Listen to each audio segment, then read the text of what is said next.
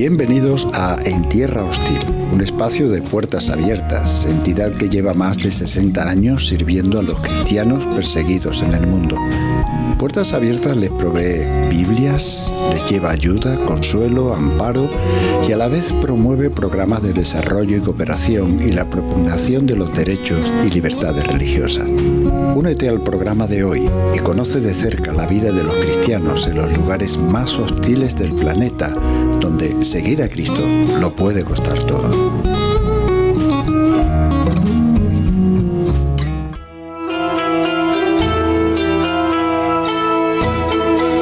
Marco y Mina, de 14 y 10 años respectivamente, residen en la pequeña aldea de la región de Menia, en Egipto. Allí nos reciben.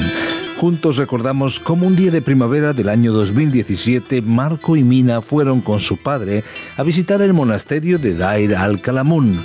Allí su padre trabaja e iba con ellos para enseñarles el lugar, pero finalmente no tuvo tal oportunidad.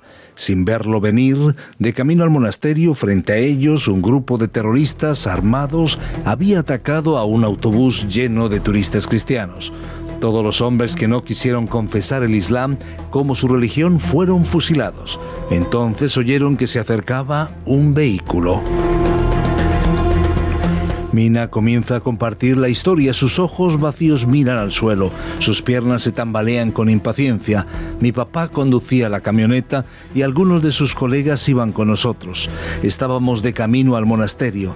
Entonces escuchamos los gritos. La madre de Mina, aún vestida de luto, agrega, me dijeron que se escondieron detrás de los asientos cuando escucharon los gritos. Tenían mucho miedo. Mina continúa compartiendo lo que sucedió ese día con los brazos encogidos alrededor del cuerpo. Escuchamos cómo forzaron a nuestro padre a salir primero. El terrorista gritó que tenía que convertirse al Islam, pero mi padre dijo que no. Luego le dispararon. Uno por uno los hombres fueron forzados a salir del vehículo. Todos eligieron a Jesús frente al drama de perder su vida. Pero los terroristas también descubrieron a los dos niños. Mina recuerda que estaba muy asustado. Uno de los terroristas disparó contra ellos, pero la voluntad de Dios quiso que fallase. Luego otro dijo, no, déjalos vivir para contar la historia. Es lo que recuerda Mina. Y eso es lo que hacen, contar la historia de cómo su padre valoró su fe en Jesucristo por encima incluso de su propia vida.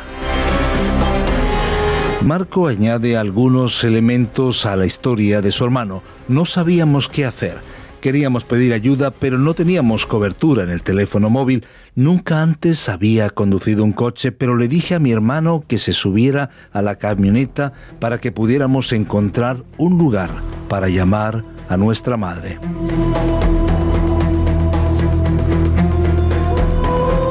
Marco, debido a su altura, apenas podía llegar a los pedales y no se asomaba mucho por encima del volante, pero milagrosamente condujo el coche a un lugar donde podían llamar por teléfono. Después, cuando los terroristas habían huido ya, regresaron. Su padre yacía en el camino ensangrentado. Mina pone sus pequeñas manos sobre su pecho Aquí es donde le dispararon, dice Mina señalando a su pecho. Luego señala sus piernas y dice, aquí también. Y en sus brazos añade Marco. Según Marco, su padre aún respiraba cuando llegaron. No podía hablar más, pero movió los dedos y nos indicó que nos fuéramos. Pero no queríamos dejarlo allí. Los hermanos intentaron levantar a su padre para ponerlo en la camioneta e ir a buscar ayuda, pero no funcionó. Sus cuerpos aún no son tan fuertes como para cargar con un adulto. Finalmente Marco se abrazó a su padre. Pronto mi ropa se empapó con su sangre, pero no me importó, dijo el muchacho. Poco después, Ayad partió a la presencia de Dios, a ese Dios que no quiso negar. Ahora los dos niños, su hermana mayor y su madre, tienen que vivir sin él. Al preguntarle si todavía tienen pesadillas, Mina responde con un rápido sí. Mina es quien más me preocupa, dice su madre, y explica, se ha vuelto muy temeroso desde el incidente. No se atreve a salir solo. La vida ha mostrado una cara muy dura para estos chicos, pero si los miembros de su familia se ponen de pie para orar, Marco y Minan también se unen, no sin antes lanzar una mirada rápida a las imágenes de su padre que cubren la pared de la habitación, antes de que cierren los ojos y se dejen llevar por las palabras de oración fuertemente proclamadas, recordando que no importa cuán oscuras sean las circunstancias, siempre tendrán a su Dios a quien aferrarse como lo hizo su padre.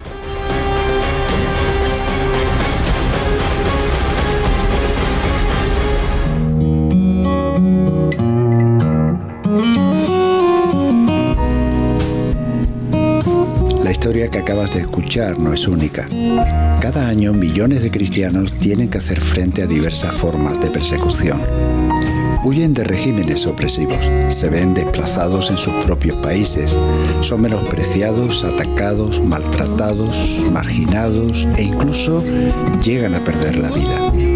Y aunque muchos escapan de la feroz persecución y la amenaza de la cárcel, la nueva vida que comienzan como desplazados o refugiados es realmente dura.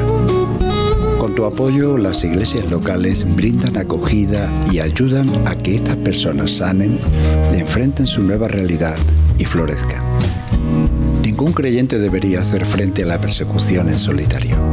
Por ello te invito a que conozcas sus historias, ores por ellos y te conviertas en un compañero de oración de la iglesia perseguida.